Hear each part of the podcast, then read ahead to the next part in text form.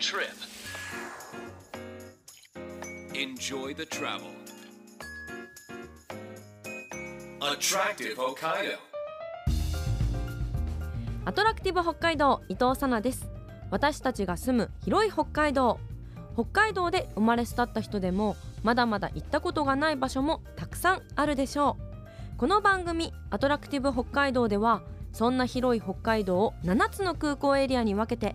その周辺の観光やグルメそしてリアルな現地の情報を交えつつ北海道の魅力をお伝えしていきます。今週は函館空港周辺エリアから函館市にスポット当ててご紹介です。お楽しみに。Attractive Hokkaido. アトラクティブ北海道空港拠点にレンタカーを借りたり列車やバスで周辺スポットを巡りお気に入りのカフェやお店を見つける。そんな旅はいかがでしょうか？新千歳空港稚内空港釧路空港函館空港旭川空港帯広空港女満別空港この7つの空港拠点に周辺エリアのおすすめ情報などをご紹介していきます。今週は函館空港周辺エリアから函館市のおすすめ情報をお届けしていきます。函館空港から函館市内へは空港連絡バスや路線バスなどが運行しています。空港から函館駅までの所要時間は車でおよそ20分です。北海道を代表する人気の観光地として知られる函館は江戸末期に開港しました。外国の文化や風習が早くから伝わったこともあって国内の他の都市とは違った異国情緒ある街並みが広がっています。今週はそんな中から末広町へ行ってきました。函館市電の十字街電停から降りてすぐの場所にあるホテイやサンドイッチスタンドをご紹介していきます。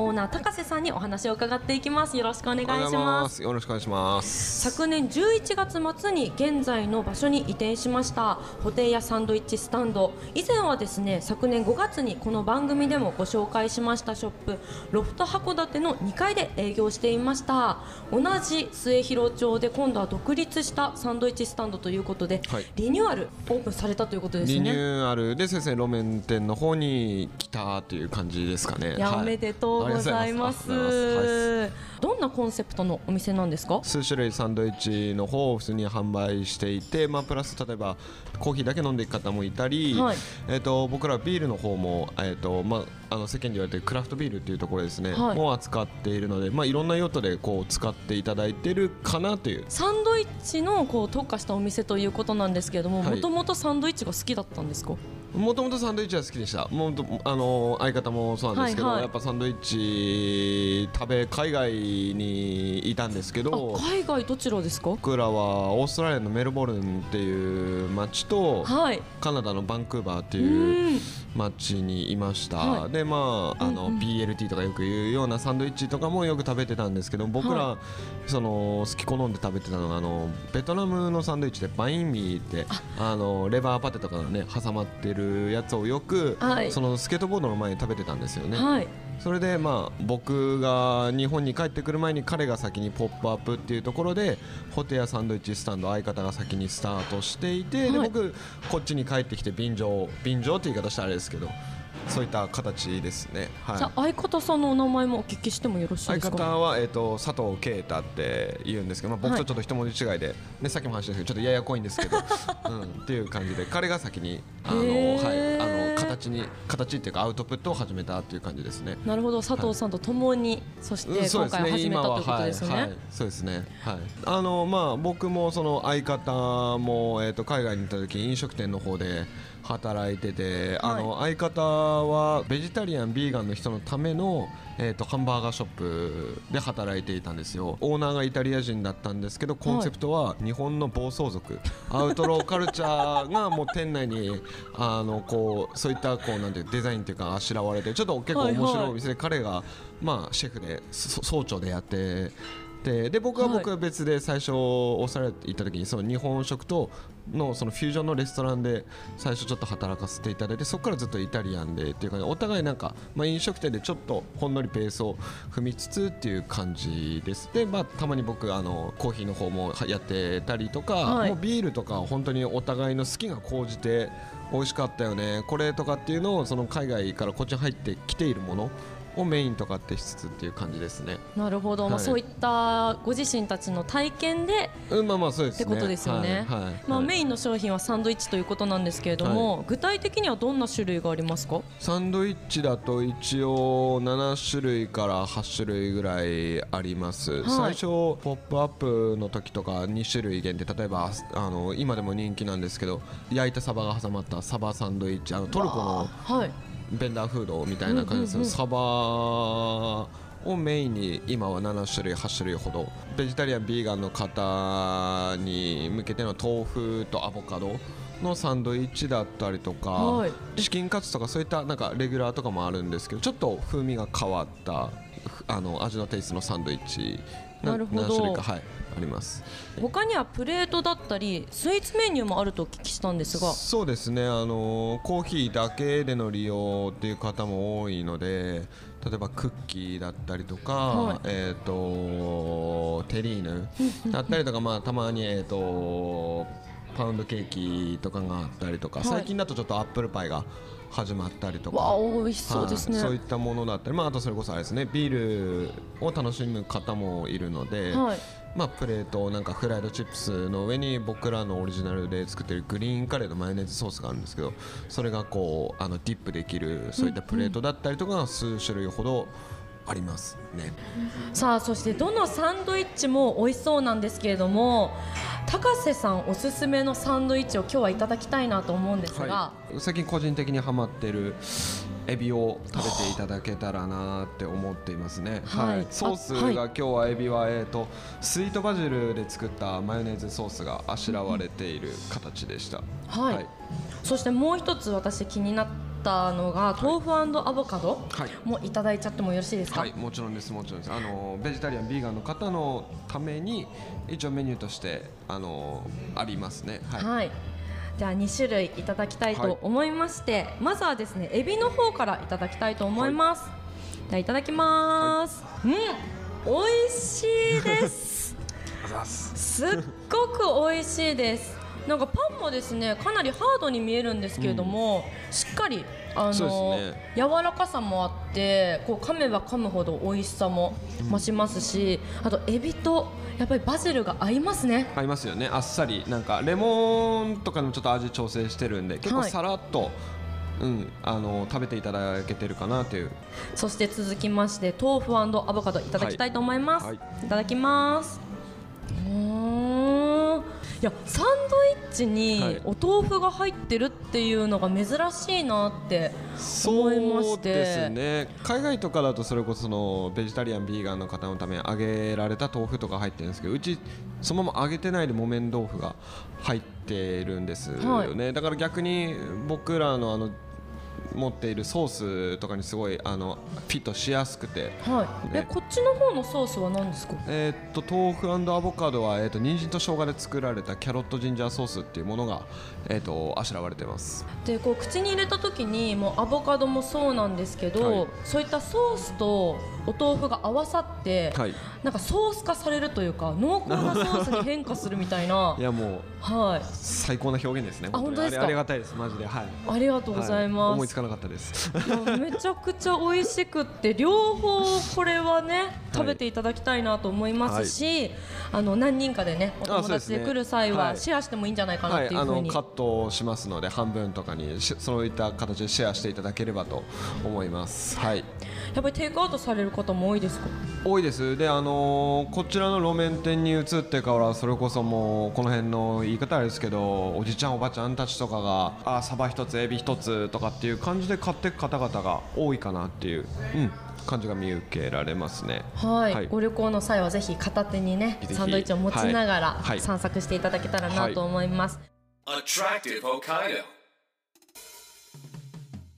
引き続き函館末広町からホテイヤサンドイッチスタンドにお邪魔しています。オーナー高瀬さんにお話を伺っていきます。よろしくお願いしお願いしますます高瀬さんはですね、ご自身がスケートボードをするスケーターということなんですけれども。そうですねやらせて、は昔からちょろっとやらせていただいてました。はい。お店にもスケートボードの板がねいろんな種類並んでいますね。はい、一応販売の方をさせていただいてますね。一応僕たちがなんかこうゆえんあるスケートチームの人たちの、えー、と板を扱わせていただいててオールタイマーズって、えー、とカナダを拠点にしてる人たちなんですけど、はい。もうあの僕カナダいた時にちょろっと一緒に滑ってたりとか GX1000 っていうのがあとサンフランシスコのスケーターチームなんですけどこれはこの間函館にはい。撮影で来てて一緒に滑ったりとかもあったのでちょっとまあせっかくだからお置きたいなと思って今置かせていただいてますね。はい。なるほど。じゃあ前半にねいろんな国にあの、、はい。らっしゃったっていうお話をお聞きしたんですけども、はい。そのタイミングでの出会いとかも多かったんじゃないですか？出会いもそうですね。いろんな海外の方、まあ、あの一緒に滑らないと空いたデッキもこうやるってのもならなかったし、はい。あのカナダのスケーターとかで僕らがあのオリジナルのお店の T シャツとかをカナダのスケーターが着てくれてたりとか、でもちろん同時にあのあっちでにいろんな面白い日本人にも出会ったりとかしてたので、それをきっかけに今だとあの愛媛の宇和島ってところにみかん農家をやってみかんジュースを作ってるあのタンジェリンっていうクルーがあるんです。そのクルーのオレンジジュースをああいった形で置かせていただいてたりとか、はそうですね。なんかそういったこうつながりが日本に帰ってきてみんな今日本のそういったそういうシーンで結構第一線でみんな頑張ってるというかやってる表現してる人たちが多いので、はい。やっぱそういった人にのちょっとサポートできたらいいなという、はい、形で。それも海外行かないとなかったかなっていうのはありますね。ということでもう高橋さんの好きが詰まったホテイヤサンドイッチスタンドということなんですが、新商品やイベント営業日についてはお店のインスタグラムでチェックすることができますのでね。はい。ぜひそちらもご覧になってみてください、はい。ちなみに高橋さんは函館ご出身ということなんですけれども、もちろんですね海外行かれたりとかしたりとかしてますけど、はい。やっぱり地元に帰ってきたいっていうふうに思ったんですか？カナダにいた時にやっぱ函館ってなかなか日本離れしてる情景と風景を持っている街だなと思ったんで、はい。そこでやっぱりなんか、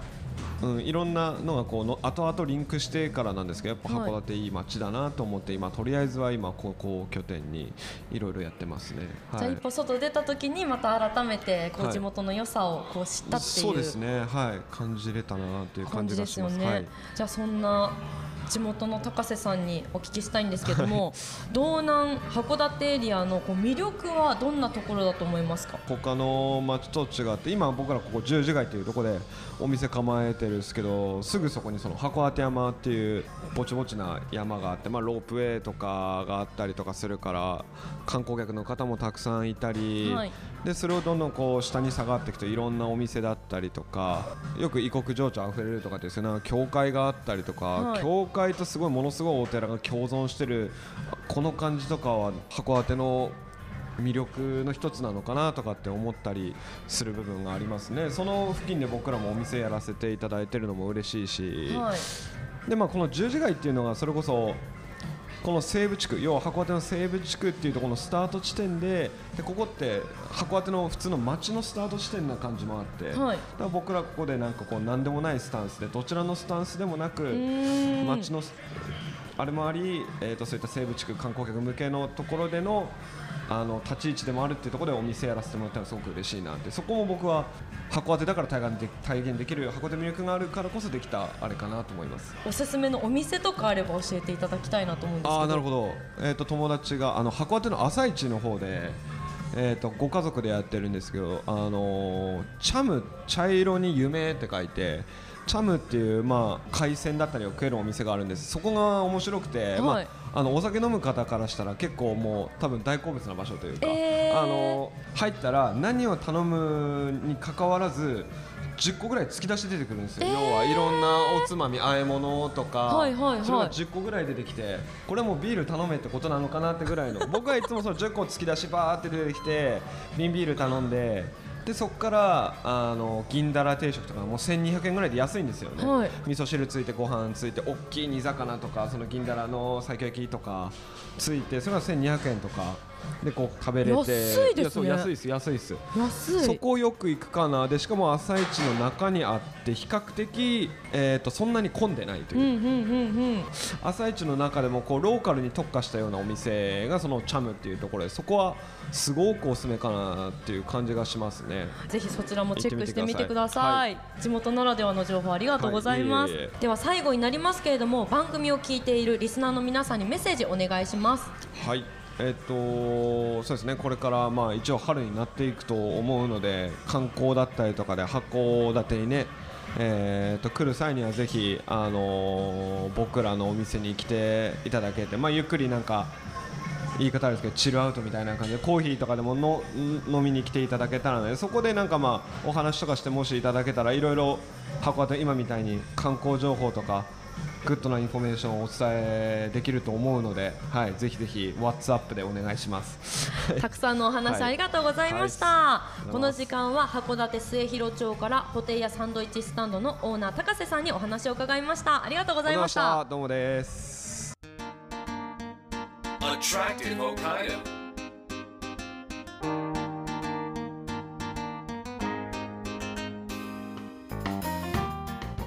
30分にわたってお送りしてきたアトラクティブ北海道。今週は函館空港から函館市へ。函館の末広町からホテイやサンドイッチスタンドをご紹介しましたがいかがでしたでしょうか？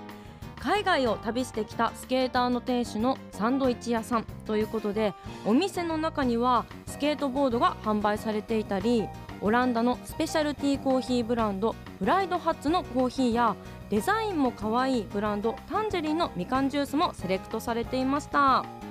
十字街電停のすぐそばにあるお店はガラス張りで開放的です。函館の自然が一気するのを眺めながらゆったりとサンドイッチやドリンクメニューを楽しんでいただきたいです。ちなみに私はですねサンドイッチのエビと豆腐アボカド2種類のサンドイッチとレモネードをいただいちゃいました。何人かで行く際はカットしてもらえますのでいろんな種類をみんなでシェアして食べていただきたいです。そして金曜日限定になりますがホテイグリーンカレーライスが復活したそうです。数量限定なのでぜひチェックしてみてください。スケーターカルチャーとともに美味しいサンドイッチを提供するお店函館に行く際にはぜひお出かけください。今日ご紹介しましたホテイヤサンドイッチスタンド住所は函館市末広町8-5お店の営業時間やイベント情報などはホテイヤサンドイッチスタンドのインスタグラムをチェックしてみてください。そして今週も番組からプレゼントがあります。函館五島県新千歳空港店でセレクトしたカレーレトルト詰め合わせを抽選で1名の方にプレゼントします。ご希望の方は検索サイトでカタカナでアトラクティブ北海道と検索してください。トップにこの番組のページがありますのでそこから E メールまたはメッセージフォームで簡単に送ることができます。ご応募の際にはお名前ご住所電話番号を必ず明記してください。当選者の発表は発送をもって返させていただきますのでご了承ください。アトラクティブ北海道来週もお楽しみに。お相手は伊藤さなでした。また来週。